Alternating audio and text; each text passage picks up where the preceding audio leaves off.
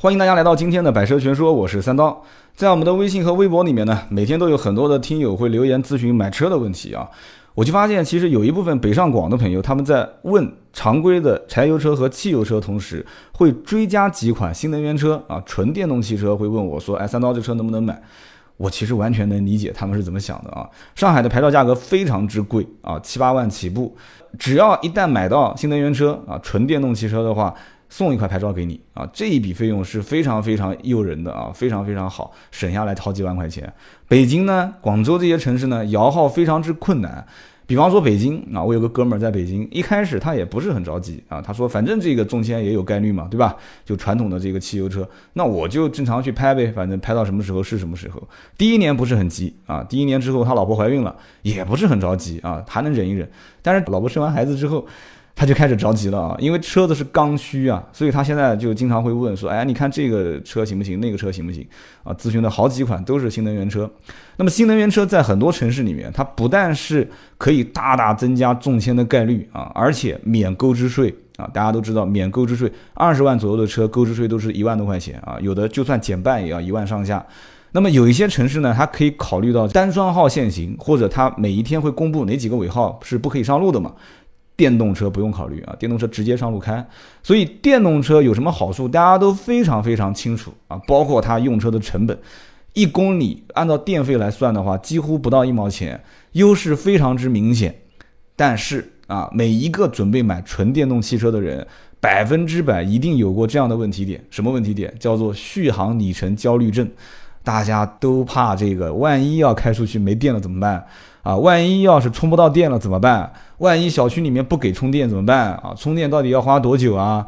啊，万一电池用个几年之后不行了怎么办？这些问题其实很正常啊。面对一个刚出现的新鲜事物，大家有各种各样的焦虑和疑问都很正常。其实回头看看五年前啊，我们看手机五年前的发展，五年前苹果的四刚上市啊，苹果在市面上销售的时候，很多人也在怀疑啊，这什么东西啊，这是啊。对吧？一个玻璃屏，天天在上面滑啊滑，滑啊滑的。这个玻璃屏幕一掉地上肯定碎嘛，对吧？诺基亚多耐摔啊，对吧？摩托罗拉多耐摔啊，对吧？然后待机时间也是啊，一天就没有电了。你开什么玩笑？一天就没电了？诺基亚有的时候一带能带一个星期，是吧？所以呢，以前我们用诺基亚啊，没有人带过充电宝。有人带过充电宝吗？那时候都不知道充电宝是什么东西，是吧？然后那个时候诺基亚有没有人在外面加一层很厚的壳子啊？没有，从来都没有。但是今天呢？今天如果不把手机的电充满啊，不在自己的背包里面放一块充满电的移动充电宝，基本上大家都会觉得出门没有安全感。所以时代已经在变了啊！你想想看，电动车是不是跟我们以前手机的这个五年前变革有点像啊？我们也可以看到，现在国家是大力推进新能源车的发展啊，各地都给出非常给力的补贴政策啊，不但是国补，还有地方补贴。然后充电设施也是的，很多城市，你像北上广深大连这些城市，国家都是和地方政府一起推进去建设这个充电桩，很多新建的小区里面是强制一定要建这个充电设施。所以呢，N 多的车企看到这样的一个背景，大家都会迅速的去推出自己的新能源车。有的车企啊，就是国内的一些汽车品牌，它一年甚至能推出两到三款新能源车新车型上市，这是为什么呢？我觉得有点不科学啊，对不对？一个车辆从研发到上市一般都是四五年，为什么这么快就能上啊？其实大家都一看很清楚了，很多车直接把发动机啊还有油箱拿掉，换上电池电机就上市啊，所以就让很多人对这个市场鱼龙混杂，感觉不太敢下手啊。那么对于车企来讲的话，很简单，越早上市拿的补贴越多。所以呢，消费者对于纯电动车本身就不是很了解，再加上有这样的一个背景，大家选择纯电动车型就越来越疑惑啊，到底应该怎么买？那么我前段时间在网上看到过一篇很火的帖啊，叫做“老车主谈电动汽车选购及使用要领”。这个楼主当时发这个帖子，引起很多人的共鸣啊。他当时是自己这样讲的，他说：“我开了一辆纯电动汽车，然后呢，行驶了两万多公里啊。今天想跟大家来谈谈我的看法啊。”他一年多前，二零一四年买了一辆车，当时很纠结，到底选什么样的品牌啊？市面上的那些各种各样的品牌，对电池的介绍、车型数据的介绍，什么零零到六十的加速度，都说的天花乱坠啊。但是他始终觉得一点就是。纯电动轿车毕竟是一个新生事物啊，我了解的不多，对里面很多的一些技术问题我都不是很了解，啊，网上甚至很难查到一些相关资料，那怎么办？所以他用一个非常简单的方法来决定自己到底买什么车。他参考世界电动汽车销售排行榜，注意啊，是世界电动汽车销售排行榜，不是中国电动汽车销售排行榜，因为在国内的电动汽车销售的销量。有很大一部分是跟到政策走的，甚至一些地方的相关的啊集中性的采购啊之类的。你看世界的电动汽车销售排行榜，哪个最靠前，在自己的预算范围内就买那个最靠前的那一款啊。结果榜单拿出来一看，第一名是日产的一款叫做 L E A F Leaf。啊，翻译成中文叫凌风这样一款车。第二名是宝马的 i 三第三名是特斯拉。然后楼主呢就查阅了一下相关资料啊，就发现其实在国内的日产启辰 4S 店啊，有一款叫做日产启辰晨风这款车，就是世界排名第一的日产凌风的同胞兄弟啊。结果这个楼主二话不说就提了一台，所以这个日产启辰晨风车主发的帖啊，其实在论坛里面能引起很多人的共鸣，最大的原因是在于。大家本身对电动汽车技术都不了解，然后呢，哪些车到底是在啊响应国家的这个补贴号召才出来生产的？哪些是真的有研发背景？哪些制造啊纯电动汽车的厂商实力比较雄厚啊？技术有自己的所谓叫掌握核心科技嘛，对吧？所以呢，这这个楼主他用一个非常看似简单的方法，其实反而是解答了很多人想买电动汽车又不敢买的这样的一些疑虑啊。这个叫日产凌风的车，从零九年上市到现在，大家可以算一下，已经七年时间了啊！全球销量超二十二万啊！不管是在欧洲，还是在北美，还是在日本，还是在全球其他的一些国家啊，它整个的销量超二十二万，排名第一。二二零一零年，当时第一批投放国家是日本和美国。大家知道这两个国家投放要求是非常之严格的啊，然后紧跟着投放欧洲市场。大家知道欧洲市场有什么？欧洲市场有非常严格的碰撞标准，是吧？叫 NCAP，正面碰撞六十五公里每小时，侧面碰撞四十五公里每小时。撞完之后，A 柱不变形，车门正常打开。那么不用讲，日产凌风去测，在欧洲直接撞那个五星出来啊，五星是最高标准。所以它在日本、美国、欧洲这些国家卖二十二万多台是。必然的啊，这里面本身就是有一个这个硬性的标准，就是车身安全性非常之高。这款车也是因为它的电池这么多年卖了这么多台车，从来没有因为电池的原因发生过一起啊跟电池有关的相关事故啊，这也是非常牛叉的一件事情。什么原因呢？就是因为这个车本身它就是根据它是一辆电动汽车来设计它的整个车身的构造，包括配重。这个我们其实稍微想一想就能想明白啊，燃油汽车就正常的，比方说汽油车的话，它的构造和一辆电动汽车的构造完全不一样，不是简单的说把发动机跟油箱拿掉，然后换上电池跟电机就可以了。必须要单独研发啊，单独为电动车研发才行。所以日产的这款凌风，当时它是一款电动汽车，在欧洲拿 NCAP 碰撞五星标准啊。那么为什么发帖的那个楼主当时看完世界电动车销量排行榜，第一名是凌风，转身跑到日产启辰晨风买了一辆，就是因为他后来也发现这个日产启辰晨风和日产凌风就这个 Leaf 啊，百分之九十以上的配件都是一模一样的啊。很多人都说这个日产启辰这样的一个叫合资自主品牌啊，大家就是把日产的标换了一个启辰的标，对吧？就开始生产出来了。这个楼主当时自己也研究过啊，他说其实不是说日产启辰晨风就是非常简单的啊，日产的 Leaf 的凌风标给换了，然后直接在中国来卖，不是那么简单。针对中国市场的实际用车环境，它也需要做一些针对性的改动啊，比方说。它的电池组啊，在寒冷的情况下需要有耐用性啊。东风日产当时测试过之后，晨风其实在零下十五度的这个温度环境里面，电池组是可以保持百分之八十以上的充放电性能。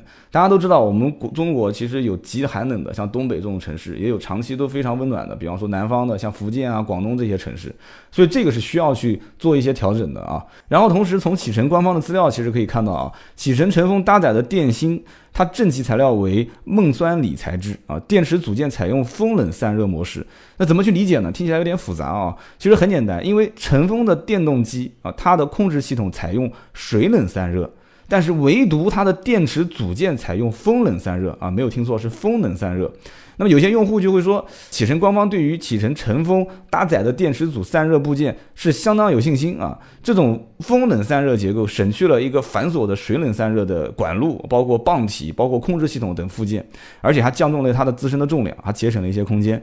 这个听起来好像不是很困难啊，但是大家稍微了解一下就知道，其实电池技术现在掌握在汽车厂商自己手里面的并不是很多，而且有着几十年的汽车专用的汽车电池研发的。背景很少很少，这些汽车厂商，这里面首先有一个观念，就是这家车企一定是坚定不移的认为啊，电动汽车才是未来的一个发展方向。我们知道有很多的汽车车企并不是这么认为的啊，所以他们并不是把汽车啊新能源电动汽车发展作为一个主要的发展方向。那么日产启辰晨风这个车呢，二零一四年的九月在国内上市啊。那么这个车本身它的平台就是雷诺日产专属的 EV 平台，可以怎么理解呢？就是说这个 EV 平台就是专门用来打造纯电动汽车的。换句话讲，雷诺将来要上纯电动汽车，大家可以看它用的是什么平台。如果是 EV 平台的话，很简单，你现在买到的这一款日产启辰晨风，就是和将来雷诺在国内销售的纯电动汽车 EV 平台是同平台生产的，就非常容易理解。那可能有人要问了，说那日产到底研发电动汽车有多久呢？六十九年的历史啊，将近七十年。日产为什么在六十多年前他就认定电动汽车是未来的发展方向呢？其实将近七十年的电动汽车研究经验啊，这还不算啊，它还有一个二十三年的汽车专用的锂电池的研发经验。这个无论是电动车整车技术，还是说在电池技术上面来讲的话，其实在业界一直都有非常良好的口碑啊。我们可以看看它的历史。一九四七年的时候，日产的第一台电动车叫做 Tama T A M A，这个车问世。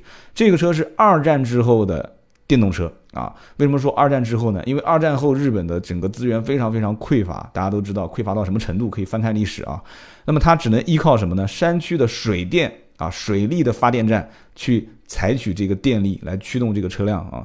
所以当时石油极其匮乏，物价高涨，所以在这样的一个背景下，日产汽车它在动力技术革新方面开始第一次尝试。大家回头看看啊，一九四七年什么概念？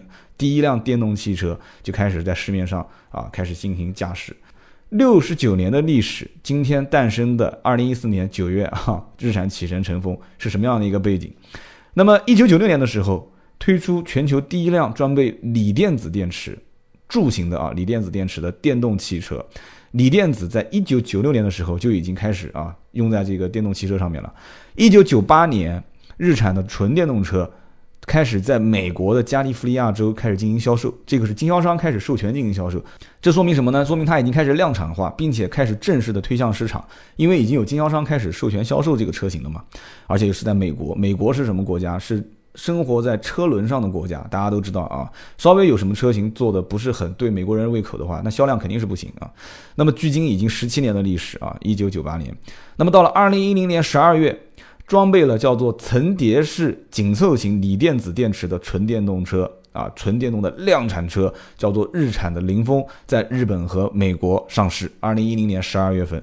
所以说，日产的这个凌风车型，它本身就是有着非常悠久的这个研发历史，并且二零一零年上市。我们换句话讲，六年前，国外的每一个。国家的消费日产凌风的人都在帮我们去啊去测试这款车到底能不能用好不好开。现在其实结果非常明显，日产凌风是全世界销量排名第一的纯电动汽车。那么日产汽车它是怎么认为的呢？它其实觉得说将来的发展方向很简单，电动汽车一定是非常非常明确的汽车发展方向，更长的续航里程，更短的充电时间，更加便捷的充电环境。啊，更加智能的操作和服务，这个智能可能有些是我们现在无法想象的啊，因为本身它用电嘛，对吧？它电本身是跟网络这些都可以连在一起嘛。现在本身这个汽油车，大家都在想说怎么去联网联网，电动汽车它与生就具有这样的一个非常良好的环境，所以说未来电动汽车的发展趋势是日产这个品牌所认定的，这个我觉得是核心的一个点。